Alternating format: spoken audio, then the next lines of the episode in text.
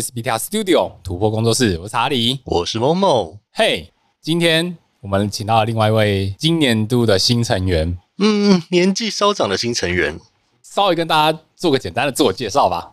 啊、呃，该怎么讲呢？我是 Momo，是一个独立玩家。独立玩家是什么意思？就是我平常不会出现在任何的卡点，不会出现在任何卡点。哎，对，其实我。在这一点，我真的一直都很好奇，就是对于独立玩家这一点，独立玩家就基本上就是会约朋友来家里打牌，然后跟朋友一起组牌，嗯、可能就赖讨论一下牌组，嗯哼，然后就会组一堆牌在家里面打，嗯，但是实际上不会到卡店，比较少到卡店，嗯哼，对，大部分的状况是要有，必须要有可能大比赛，然后真的迫切需要资格才去卡店。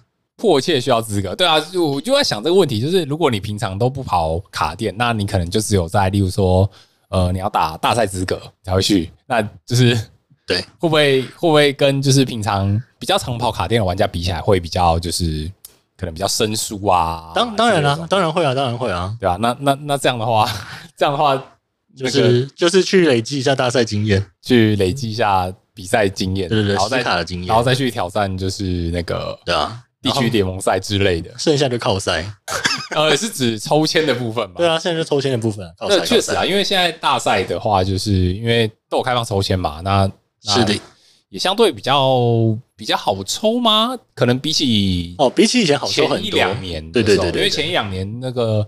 大赛制是难抽啊，然后抽不到你就得就得努力去打资格。确实，而且抽抽不到的时候再打资格已经是很紧迫的时候了。嗯，的确的确。那这一集为什么会需要请到我们的 Momo 来呢？那是因为惊奇又不在啊，又不在，为什么？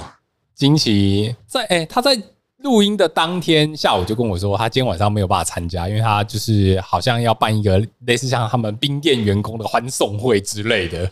太欢了吧！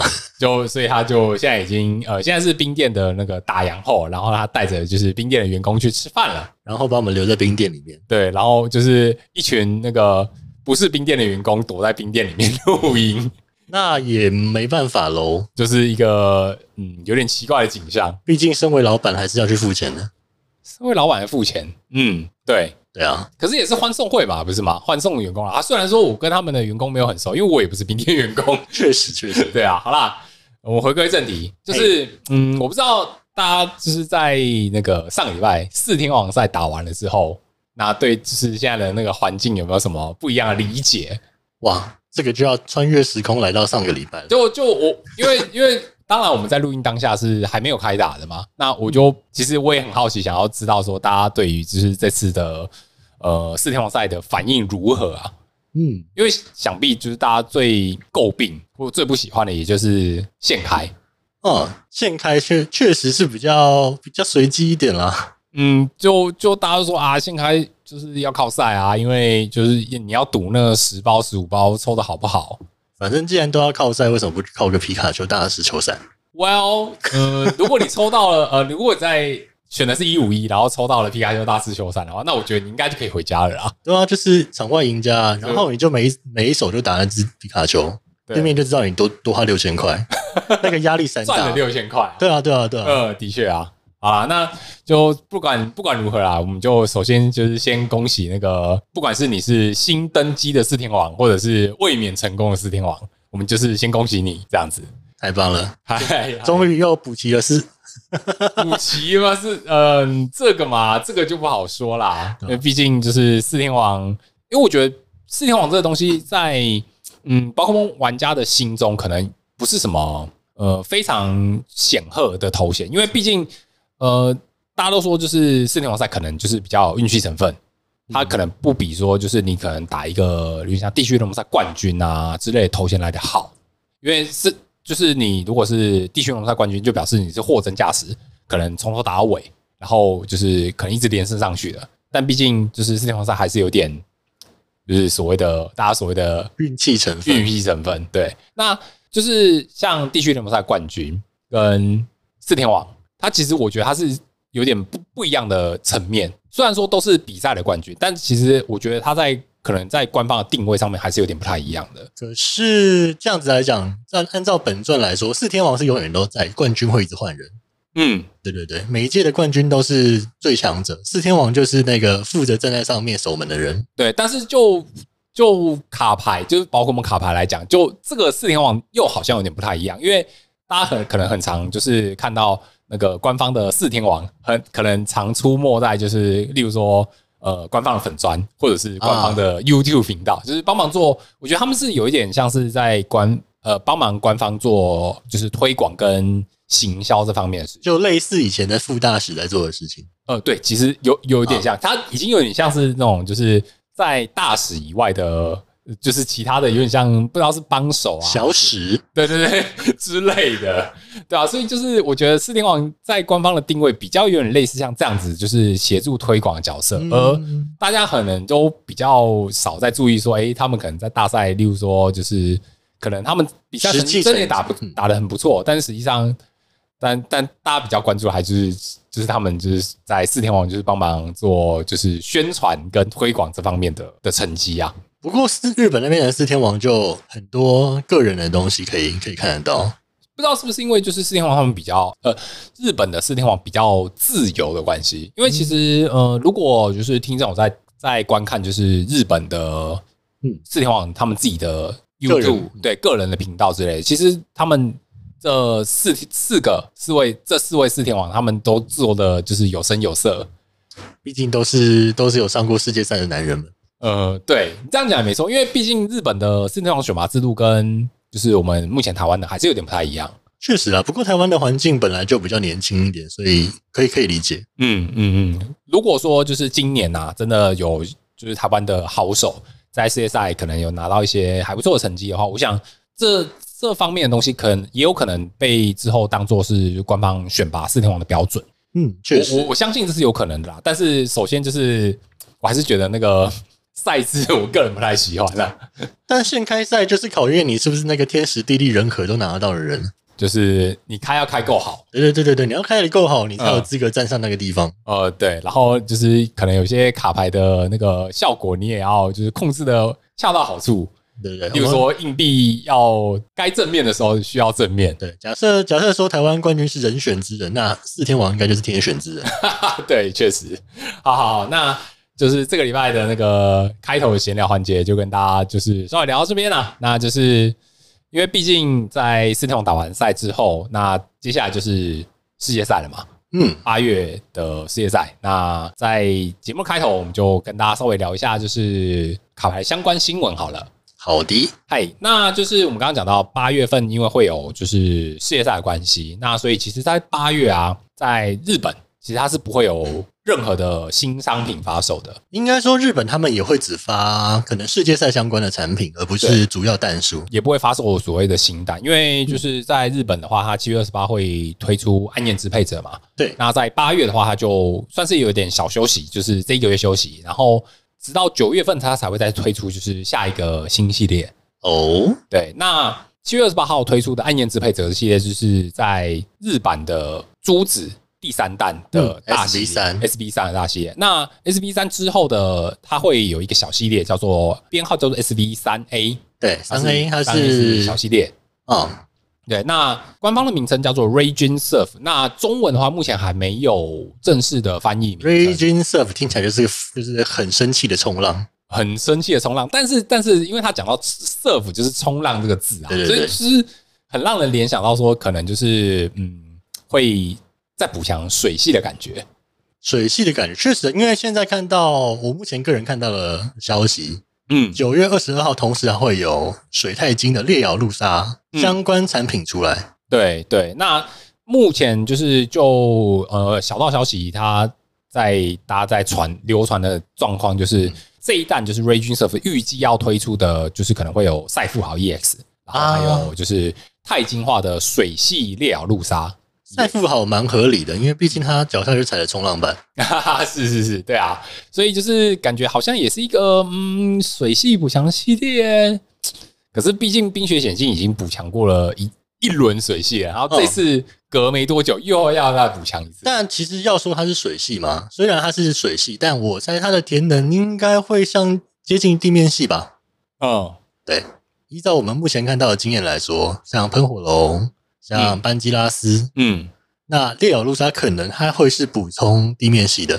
嗯，补充地面系，但它是水系的钛晶。对对对，水系的攻击，但是天能可能会是斗系。哦，嗯，可是有没有可能出龙系啊？因为之前曾经出过龙系的嘞。龙系也有可能，但龙系的天能就会更快乐一点了，更快乐一点，因为毕竟斗系还有一点点简单的啊，简单的小加速，例如说像是固勒顿啦，或者是像是。像是那个十字镐，对，我刚一直在想十字镐这个词，它叫什么来着？它叫什么？坚毅坚毅十字坚韧十字镐，对对对对对对啊！那嗯，其实这个东西，因为毕竟还没有官方的正式消息啊，所以就是对玩家来讲是可能要稍微等一下了。没关系，我们就插个旗子。对对对，那除此之外，就是官方也会推出就是新的 EX 预组套牌，嗯。那这次预组套牌的话，目前就小道消息的话，可能会推出两种。那一个的话，呃，已知一个有可能是超梦 EX，然后另外一个我看到的消息是古文巨神二，对，是太进化的古文巨神二。嗯，所以古文巨生二之前已经推出过火系了，那这次换了钛进化，可能就改变属性，就我们就等着看吧。蛮有机会，而且它这次的定价，我记得是跟之前那个。连级千面还有一级耿鬼是一样的定价，嗯，所以有可能会出现买玉组里面塞 SAR 吗？有这个可能诶、欸，因为照如果照之前就是相同的惯例的话，其实是有可能的哦。对啊，因为那一弹的时候，我们台湾还没有跟进日本的产产品线嘛。嗯，是是那个小御主，对，那次是推出在就是一百八十块的小御主里面，对，才有的。所以那时候的耿鬼是天价。天，的确啊，因为毕竟要抽的嘛，不是不是买到就有啦，而且错一次只有一组啊。如果你要打牌的话，要两三组，那可能要花很多钱。那个是很痛苦诶。对，确实确实，对啊。那好，那所以就是我们玩家的部分就等着看啦。那九月份的话，就是它会推出日版的这个 Raging Surf 的系列。那国际版的话，它在九月也会有新系列。那九月的新系列会是一五一哦。嗯，因为一五一就是繁中版跟日版先推出了，但是国际版还没有跟上，那它会延到就是九月份才会推出。所以说九月初那个礼拜到日本发售之前，全世界环境就会同步。嗯，会短暂的同步，对，会短暂的同步两个礼拜。对，就就跟其实上呃前几个月一样啊。对，就是那个时候在还没有出暗炎支配者的那段期间，就是目前就。这个时间线，国际版跟日版还有繁中是同步的啊。对，呃，我是我是指就是出了一五一之前啊，对对对，就是稍微同步了两个礼拜，但是之后又不同，然后就不能练牌了。对对，对，现在现在的状态就是又变得不能练牌了，那也没办法。对啊，那但是毕竟就是八月份还会有一个世界赛啊，我觉得就是大家等着看啦，因为嗯，世界赛感觉应该会有一些有趣的东西出现。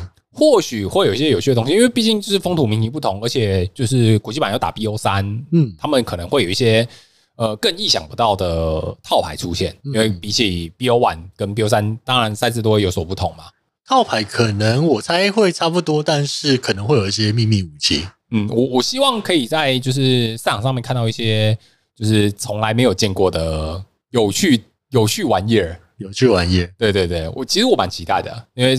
当然，就是我八月份，因为我会去日本，所以我会去现场体验，就是世界赛，也可以现场看一下，就是呃，当地可能在世界赛会看到一些很特别的套牌吧。太开心了吧！我一个资格都没抽到，一个资格都没抽到，没关系啊，你还是可以买机票去啊，对吧？那啊，那很痛啊，那很痛，要花钱，对不对？要花很多钱，然后又只能在旁边看。呃，其实我。之就是世界赛的一些就是相关的活动，其实我也没有抽到哎，但是我抱着就是体验的心态。啊，对，因为我其实我在这次要去世界赛的机票，我在二月的时候就已经买好了，真假？太了。对，就是我还没有，我是等到他确定日期的时候，我就马上下订订机票。那个时候应该是最便宜的，对，那个时候其实还不是最便宜的哦。哦，因为那那个时候我是买联航。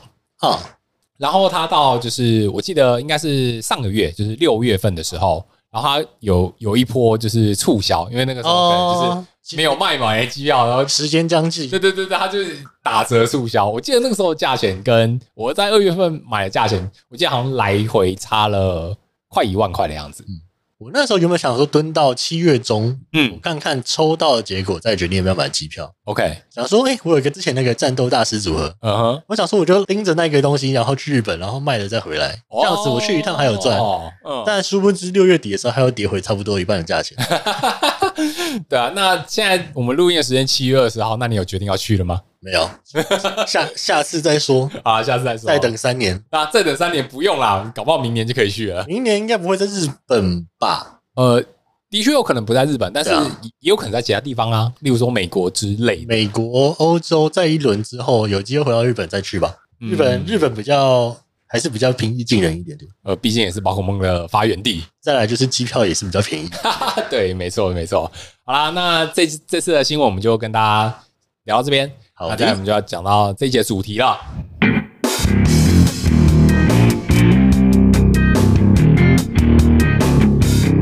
那这一节主题啊，我想就是呃，跟 Momo 本人在做的工作其实是息息相关的。算是吗？就是在这边先插个题外话，Momo 他本身的职业是室内设计师。是的，对。那在这一集的主题呢，我们就要来跟大家聊聊，就是所谓的卡牌整理术啊。卡牌整理术，对，对啊，还是该整理整理吧。嗯，没错，就是身为卡牌玩家，家里最多的一定就是一张一张的纸卡。哎，是对，那在这么多纸卡上面，你可能要有一个就是好的整理方式，你才有办法让你说就是，哎，我想要今天我想要这张卡的时候，我才有办法马上找得到。嗯，确实，对吧、啊？不管说你可能要组牌，比如说缺能量要找能量啊，你总不能就是你这样一大叠，然后一张一张找，说哦，我要找可能八张豆能量哦，找不到一大叠一张一张找，这已经是非常快乐的状况了啊！真的、啊？为什么？当当初我一开始在玩的时候，根本不知道怎么整理，那个时候是在地板上一张一张的找，全部都摊开来看哪一张在哪里。哦，那个家里面啊，客厅，呃，客厅整个就跟核爆现场一样，满地都是卡片，满地都是卡片。对对对对对，有人看到，哎，那边有张训练家卡是吗？是吗？是他吗？然后就过去，哎哎，是你耶！然后啊，好，我还要再找两张。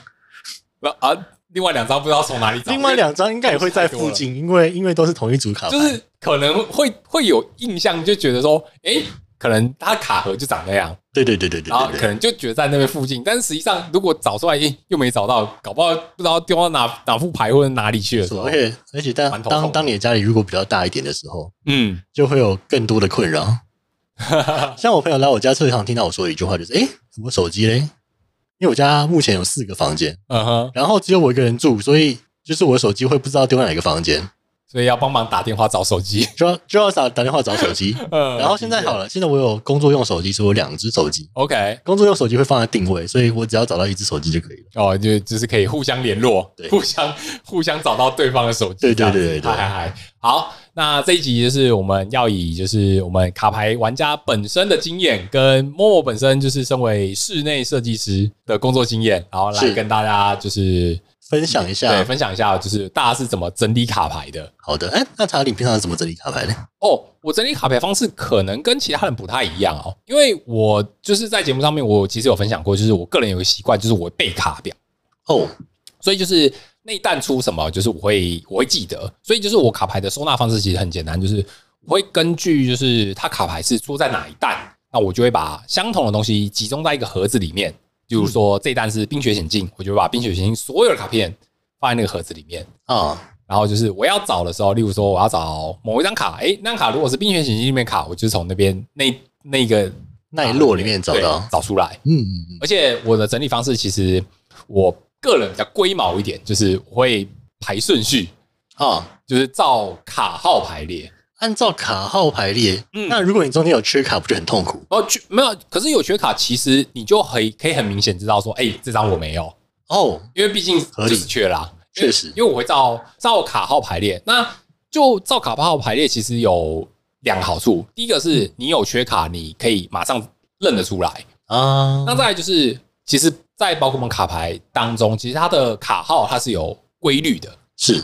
就在相同弹数，同样的属性会放在一起，同样属性放一起，而且它会不同的属性是会，它会照顺序排列的。嗯，例如说它的顺序一定都是草系先，然后再来火系、水系、电系，就是我们常看到那个宝可梦图鉴一开始的那个排列方式。对对对，然后它是它是宝可梦在前面，嗯、然后在后面才是训练家卡，然后再是能量，然后最后才是能量。嗯，所以它会有一个就是那个卡号的逻辑啊。除了一五一以外，因为一五一是特殊系列，它是照着宝可梦那个初代图鉴去做排列的。是，对对对，所以我的整理方式基本上是这样子。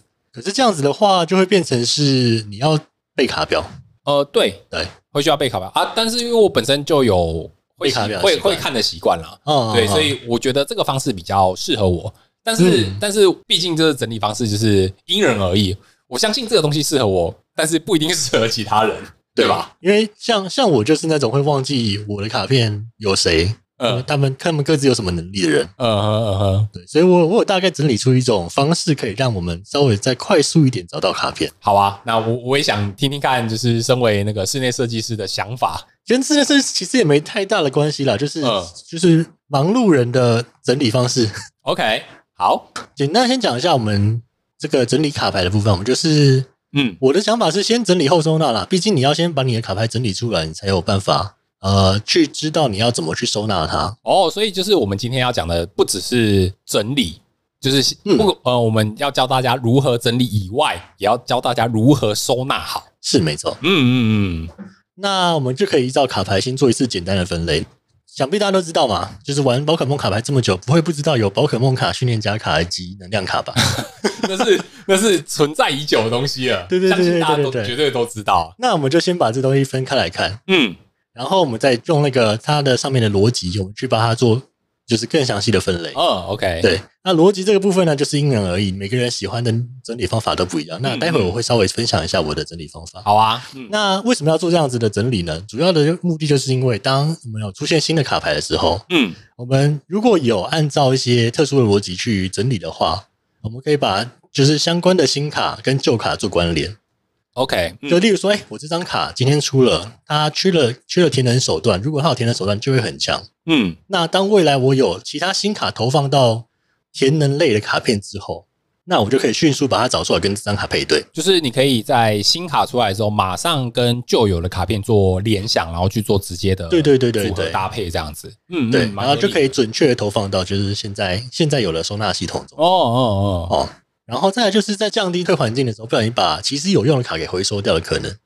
OK，嗯，可是，在退环境的时候不小心把有用的卡回收掉，可是，呃，在退环境之后，例如说我们现在就是可能有所谓的 EFG，对，一标，因为我们现在是一标环境嘛，对对对，一标环境。可是，一标环境退了之后，那通常就是这些卡片应该就没有办法再使用啦，不是吗？呃，我身边发现过一个很惨的例子啊，嗯，我有一个朋友啊。他啊，曾经啊有八张 TR 的高级球啊，嗯，八张 TR 高级球啊，最后呢，这些高级球，诶，在某一次退标的时候，他把它回收掉了。OK OK，哦哦，那这个所以，所以回收的意思就是实质上的啊，资源回收嘛，实质意义上的跟着垃圾车一起回收掉了。哦不。TR 高级球，它现在应该蛮贵的哦。他很痛苦。他现在手上剩什么？他剩下那个之前就是留起来做纪念的 TR 贵重球，呃呃，再也用不到的版本。好，那在这边跟大家做个就是小建议。嗯，如果今天你碰到退环境的时候，请务必把所有的训练家卡都留着。因为搞不好他们在日后的某一天有可能会复刻。没错，训练家卡是最有功、最有可能复刻的。对啊，像宝可梦卡的部分，其实在官方也有复刻过的记录，但是这个比率非常非常低。而且宝可梦卡的复刻通常都是不能使用的状况。对，呃，也有曾经可以使用的，但是比例非常非常的低。确实，对，所以就是跟大家一个小 tips，就是一定要把所有的。训练家卡对，训练家卡留着，嗯，才不会发生这种憾事。没错，毕竟抽不到金色的高级球，那个 TR 高级球也是蛮漂亮的。嗯，对啊，而且现在 TR 高级球也不便宜呢，应该是不会再便宜了啦。曾经便宜过一阵子，嗯，是啊，所以他就把它回收掉了啊，真的是，哎呀，好难过啊，真的是难过的开局。对，没错。所以当我们有去做分类跟退标的时候，就会比较不容易去把这些东西回收掉。嗯嗯嗯。然后还有就是。呃，在组新卡的时候，嗨，你组完之后拆出来的卡，很快就可以放到该放的地方。嗯，他不会说，我今天拿出来之后啊，我要再把它塞回去，塞回去某个地方，我不知道该怎么塞。哦，就先放着，反正可能等一下会用到。哎，不会，等一下你不会用到。对啊，因为很多种很多时候有可能是你这个新系列开了没多久之后，你就想说啊，我先放着好了，我等之后有时间再整理。可是搞不好过没多久，哎，又出下一个新系列了。因为时间一分一秒的过啊，他不会等你啊。对对，然后可能搞不好下个月又出一个新系列，哎，你开完了之后，可能又又叠又叠上去了，然后就没完没了了。然后你就啊，我我记得我那一单有看到什么卡，我去找找看，啊，来不及了。那个那个东西已经堆成山了，对，已经被淹没了，根本可能从里面抽出一张卡出来，你可能抽出一张卡出来，都会造成很可怕的连锁效应。呃，对，确实，对对对，哎，好，所以大概大概是以上这样子了。嗯嗯，讲到分分类逻辑好了，嗯，那因为大家都知道我们的卡牌有各种不同的效果，那我个人是习惯依照功能性去做它分类。功能性啊，对，嗯，所以就是我们不只是要做就是属性分类，那、嗯、也要做功能性的分类。对，呃、嗯，对，因为宝可梦卡可以简单的依照属性分类，但是如果你只把你的训练家卡依照所谓的呃装备卡、道具卡，然后志愿者卡跟竞技场卡分开的话，嗯，那他们的功能其实。大各不相同，嗯，那你在找的时候，其实会会相对有点困难。是，那所以在训练加卡的部分，我们就会以功能性去做更强力的分类。就功能性哦，嗯，就是例如说，可能呃，一张训练家卡它有所谓的就是抽牌效果，例如说像博士，对。对，那又或者说，可能有一些有点像抽率，又有点像干扰的，可能比如说像奇数，对，对，对，对，对，那你可能会把它分类，就是做成不一样的分类。对对对对对，因为每个人对每张卡的理解都不太一样，但是就是呃，我们没办法像电子版一样，就是把每一张卡，例如说我这个卡也有抽的功能，嗯，干扰的功能，嗯，我没办法用这个两个东西去把它各自分类在。一张卡剪两半，放在不同的地方。对，确确实没办法剪成两半了。对对对，那这个时候就会变成是我们需要找到它的这张卡的主要功能。主要功能，那主要功能怎么定义呢？哎哎，直觉，直觉啊！你觉得这张卡它最强的地方是在干嘛？嗯，那它就是它的主要功能。可是它如果有两个效果，两个效果都很强，那该怎么办？两个效果都很强，那你就会想，如果今天这张卡的另外的功能是有没有别的卡可以取代的？啊，就例如说，哎，我的奇数，嗯。奇数有干扰的功能，也有抽牌的功能。对，对，但它的抽牌功能有没有办法被取代？是有的。嗯哼，但是它没有办法取代的是，它把别人的牌洗下去这件事情。OK，除了杜鹃，嗯嗯，但杜鹃的话，它有多了一个功能，它就是杜鹃的功能就是打乱牌组顺序。哦，是。那呃，我们的奇数，它的功能是不打乱牌组顺序，不打乱牌组顺序的手牌干扰。对对对对对对对。这两件事情，其实在呃战略的。拟定上就会差很多，嗯，那像博士他也是不干扰牌组的，对，对对对对对，哇，以此类推，那这样的话会不会就是你在做分类的时候，可能要分成很多类？就是你在分类的时候，也相对来讲，你会很清楚的知道，哦，这张牌它其实最强的地方在哪里，嗯哼，然后它比别人强的优势又在哪里？哦，对，所以你就找它的主要的，就是我们讲 hashtag 嘛。Hashtag 就是大家都常常讲 Hashtag 什么？哎 two 哎不先先不讲那个，它就是它会有个重要的标签，然后会会有你会常常看到一些脸书贴文下面有一百个标签。哦，但是嗯，直觉想到最最关键那个标签就可以找到它。哦，嗯好，可是因为就是可能每个人对就是他们要在某一张卡片做 Hashtag 的。方式可能会有点不太一样，对对对，每个人的想法会不一样，对啊，因为因为像我现在脑袋里面的想法就是，我会想成就是可能很多种卡片，他们有各自不同的 hashtag，可是有些有些 hashtag 是可能只有这张卡片独有，对对对。对，但但这样的话就会有一个状况，就是我可能会有很多个，可能五十个或八十个分类，嗯，所以通常会把它大大概收束一下，变成是、嗯嗯、呃像是。我给他们各自上的 tag 啊，像是例如说，呃，进攻跟加速，进攻跟加速，进攻跟加速这种比较大略的 tag，那它会可能会包含什么？它可能包含填能，啊哈，包含去破坏对手的防御，破坏对手防御，嗯，对，然后包含就是可能例如说加攻击，这个最直直观的加攻击，啊哈，对，就是进攻型的牌，我会先把它分一类，嗯，然后最后如果我需要可能某一类牌特别多，我就会细分，像。通常像能量加速这个东西，嗯，它会有很多种类，对，没错，我们就会把它细分，嗯，就是从从这个进攻加速里面拆出来。那进攻加速就剩什么？进攻里面就剩下呃加攻击，嗯，然后改变你的攻击成本，是，然后可能 maybe 拿取奖励，哦，额外回合，嗯哼，或者是绕过对方的防守，哦，所以像是例如说，呃，讲一张冷门的卡，好，橘子，嗯哼，橘子这张卡是可以把战斗区的宝可梦。对伤害指数转到对手的对战宝可梦上，对对对，嗯、那这个东西有什么效果呢？它它的进攻性在于，当你没办法把呃你的点伤点在对面的宝可梦身上的时候，嗯哼，但是你需要制造一点伤害去增加你的增伤，像是大剑鬼，嗯哼，当初的大剑鬼是几个大剑鬼，对，大剑鬼当初在遇到梦幻的时候，尤其是这个会流能的梦幻，嗯嗯，他是很痛苦的，因为他没办法放能量上，那放那个伤害指数给他，嗯哼。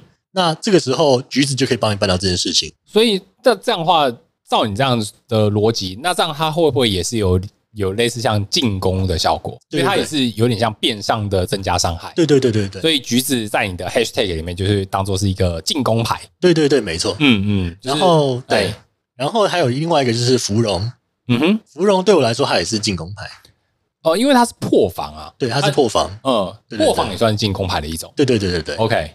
然后再来的话就是检索，检索这个东西是很关键的。嗯嗯，当你要看你的牌库，对，就是你基本上你呃最好的状况都是，通常我们第一轮就会先检索牌库，看什么卡奖励。嗯哼，那能做到这件事情的牌，就会就是算是检索牌的。对对对对对，就会把它分类成检索。然后还有资源管理。那通常检索的牌，我还会再细分一类，嗯哼，叫做指定检索。指定检索就是我在检索的同时，我可以指定拿出我要的东西。嗯哼，对。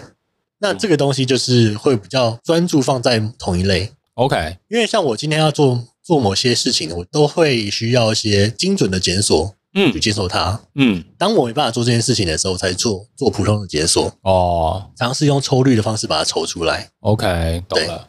就是我还需要一个过滤的过程，嗯，但是如果是指定检索，像是等级球、等级球，对对对对对，指定的，它就有特特定的条件，对，它有限定范围的检索，然后可以直接拿出来，那就会变成指定检索，哦，了解，就会放在同一个区域，OK，哇，那这样的话，等于就是照你这样的分类方式，就是你等于是帮就是。在这个市面上推出的各式各样的宝可梦卡，有点像是帮他们在找找工作的感觉。对对对对对对对对对，嗯嗯，就是那个职能职涯分析，职涯分析，帮他帮他找，哎，你的优势在哪里？啊，你的劣势在哪里？啊，你你现在还有什么工作可以做？嗯，那可能你有个机会会在哪里？哦，因为像有些牌，它就是缺了某个东西，不然它其实很强。嗯，在市面上的确有蛮多。类似这样的卡，对对对对对，嗯。那当你今天新蛋出的时候，你看到一张牌，诶，我怎么记得有个人缺了某个东西很强，但今天看到补强了这个东西，啊哈啊哈，然后你就可以去翻找之前那个分类，嗯。所以就是变成说你在分类的方式，就是你可以尝试的把呃所有的卡片做一个，就是它属于他们自己专属的 hashtag。对，所以这个东西其实大家可以各自去试试啊，因为嗯，如果我把它讲的太细，第一个会太冗长，第二个是你可能记不住。对，第三个是可能你的直觉，你觉得哎，看我这张牌是干扰啊，可是你怎么说它是抽牌，嗯、或是这张牌是那个可能填能啊？你怎么说它是抽牌？因为其实我觉得这个东西最快马上就会遇到一个人叫做移动神啊哈，他究竟是干扰呢，还是换位？是对，那这个就要依照你个人的直觉。当你会放他的时候，你是需要他的干扰，还是需要他的换换位？啊哈，就是。看你的个人直觉，如果你今天第一个想到的是干扰，那你就把它放在干扰。哦，你想到的是换位，你就把它放在换位。OK，这两件事是不冲突的。嗯，懂。因为它都有这个属性，有点就是它在两个岗位上都可以好好的工作。那你是老板，你要把它放在哪里的状况？对啊，那那所以就变就会变成是每个人对于这方面的对对对对对对对对对。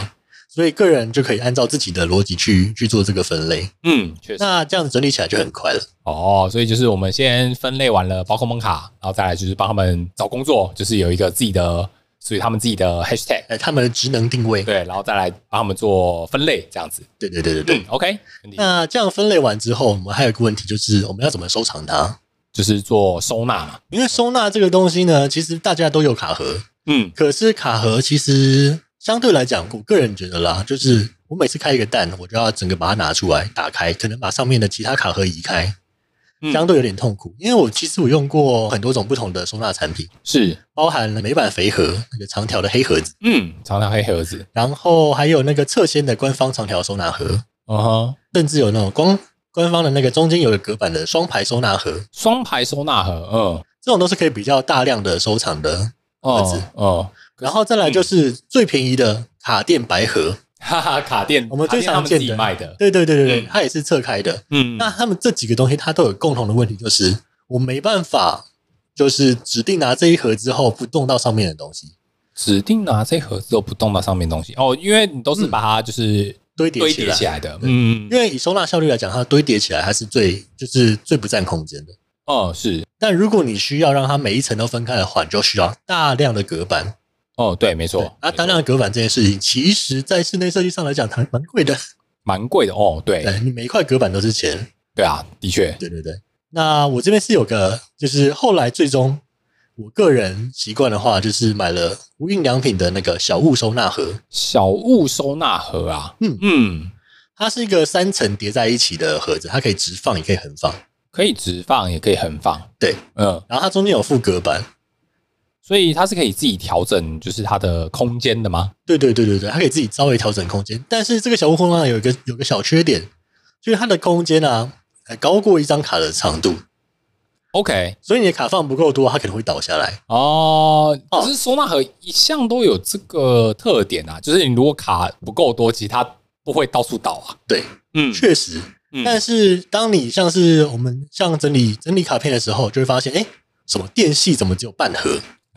因为比较少嘛，对，电系怎么办？啊，你又不想把其他人跟他一起放在一起，嗯，或是像查理的手法，查、嗯、理的手法可能，哎，我今天一五一只开两盒，但是我的叠旋暴击我开了八盒，嗯，对，那我就需要八个盒子去装叠旋暴击，然后可能一五一剩下一盒半，哦，对，那剩下半盒就会是空的，就会晃来晃去，嗯，那大家也知道，晃来晃去是非常容易伤到卡片的，嗯，对啊，后来找到的最终解决方案就是这个小盒子之后。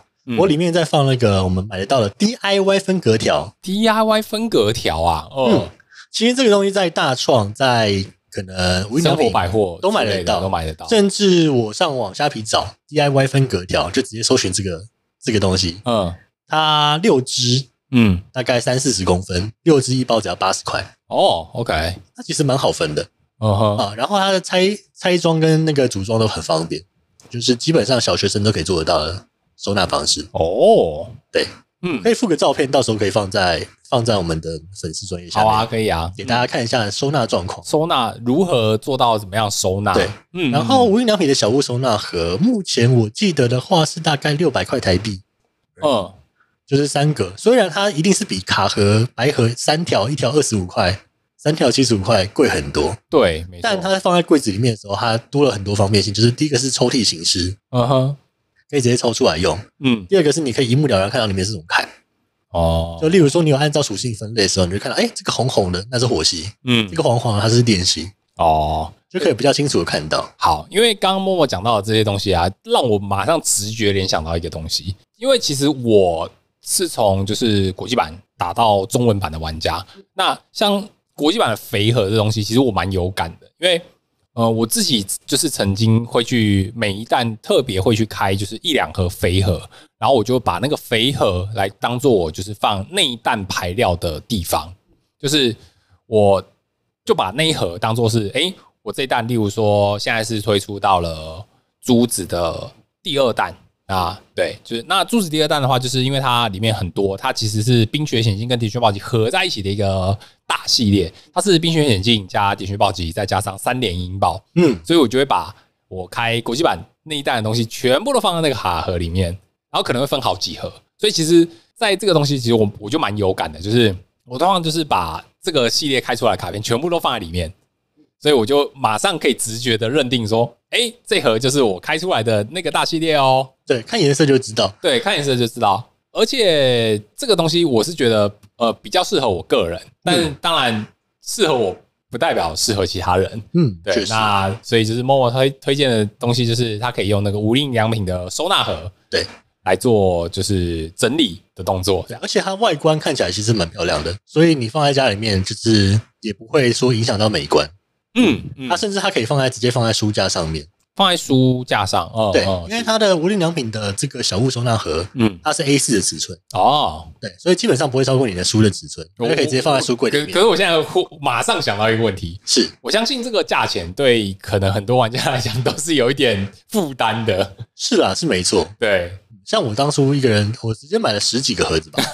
哎、欸，不是、欸，一一个一个盒子少说也要几百块、欸，一次买十几个，那不少钱哎、欸。同学，你少抽五盒就有了。喂喂，原来是这样。OK，好，换个角度想，我少抽五盒，我就有那个盒子了。呃，少抽五盒，你就可以换来你就是卡牌整理的方便度，视觉上的干净，至少不会看到看不到东西嘛。嗯，你买来的盒子在那里，但是你买来买来的卡可能会看不到东西啊。哦，的确。哎、欸，那除了这个以外，还有其他就是推荐的收纳方收纳盒吗？其实还有另外一个也是无印良品的。嗯，它是它是另外一个叫做聚丙烯收纳盒，浅型浅型的聚丙烯收纳盒。对，它的深度比较深一点，它比较适合放在呃一般的柜子里面，而不是书柜，因为书柜可能通常只有三十五公分到四十公分。嗯，嗯哼，那这个盒子它本身有四十多公分哦，对，它的收纳量是很大的，然后而且它里面的隔板，它里面原厂附的隔板就是不会让卡牌倒下去的深度。嗯嗯嗯，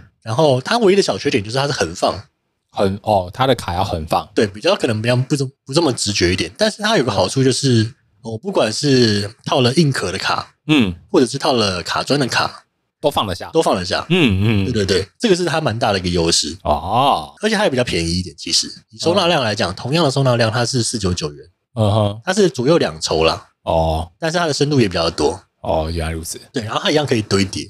嗯，对，这个感觉好像也不错。如果说你的卡片是有用那种就是硬壳，对对对，硬壳卡盒去做就是做收纳，例如说你可能有一些就是比较呃高版本的高价卡，因为你为了怕它被撞坏，你可能都是选择用那种硬硬卡壳去做收纳的话，嗯、我觉得这个就蛮适合的。对啊，这个其实是蛮适合的。嗯，好，那可是我在这边我要先先做个声明啊，就是我们这一集没有无印良品的业配。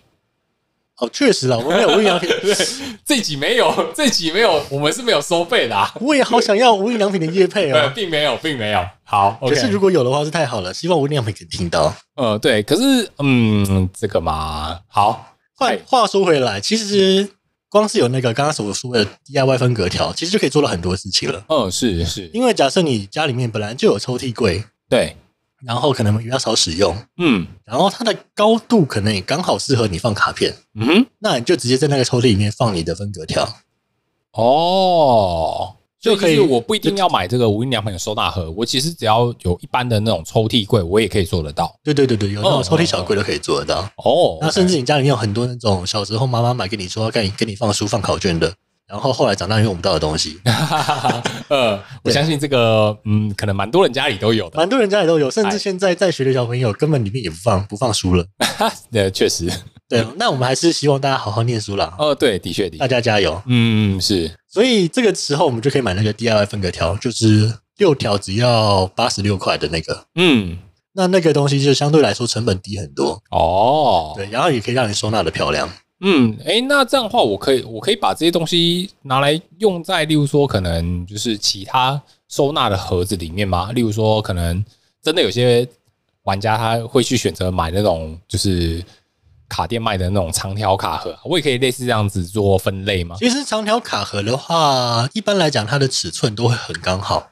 嗯，那我刚刚说的那个分隔条放在无印良品的盒子里面，它是有左右大概有各。呃，零点八公分的空间，OK，是可以伸手指的。嗯，就是你在拿卡片出来的时候，不用抠卡牌。哦，就是你可以直接手指伸进去，然后抓卡、抓取。对对对。哦。因为其实还有一个状况，就是收收在盒子里面的卡牌很容易拿出来，就是被指甲刮到。嗯，如果当你的空间很窄的时候，然后加上你们一套卡套。那边缘就会出现所谓的那个面交的时候，大家会很讨厌的白点。确实，对对对对对。现在现在玩家对于这个卡框的要求是比较高一点了哦。的确，跟跟一开始跟前几年比起来，我觉得现在越来越对。这现在玩家的要求越来越高了，越来越精致了。是是是的，越来越精致。嗯，所以说像那个刚刚讲的那个无印良品卡盒，我都会建议旁边呃留个一点点的空间，嗯，让你去伸手指头。这样子你拿卡就比较不会有就是伤到的状况。嗯，好，我觉得这个这个建议蛮不错的。然后那像是我们一般卡店那种标准的白盒，是其实像是各家大厂都有出分隔板，分隔板，嗯，对对对。那基本上你要收纳就用那个分隔板去做就可以。哦，用分隔板去去分就 OK。除非你想要做像是呃，我可能卡只有半盒，那我把它抵住。哦，那这个时候才需要需要用到分隔条。哦，嗯，因为半格不想让它倒下来，在里面晃来晃去。哦，对，就是你如果不想让它倒，你可能就是在里面可能会塞一些其他东西，对对对对对，东西这样填充物去把它挡住。对对对，没错，这样好，所以大概就是这样子。哦，好，OK，那所以所以就是在这一期我们就是分享了呃如何好好的收纳卡牌，对啊，给玩家一些就是。建议给大家参考啊，对啊，避免避免你的卡放在路上啊就被踩到啊，或者什么的，或者是不小心，哎、欸，这个卡应该没用吧，我就把它卖了，或把它把它丢了，或者是把它回收了，或是把、啊、那个真的是很难过。